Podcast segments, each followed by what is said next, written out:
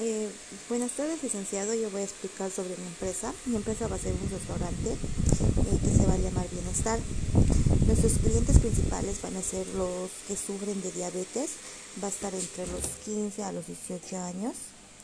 estos clientes van a ser que tienen que sufren de diabetes de tipo 1, de tipo 2. Nuestros proveedores van a ser los supermercados o el mercado donde nos tienen que ofrecer eh, alimentos de buena calidad.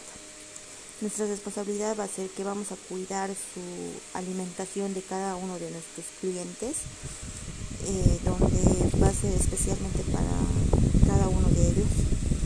Eh, en sí vamos a cuidar el ambiente porque ya no vamos a utilizar mm, cosas que no se deben, vamos a utilizar puro verduras, vitaminas o frutas, todo lo que necesita un cliente que sufra de diabetes tipo 2.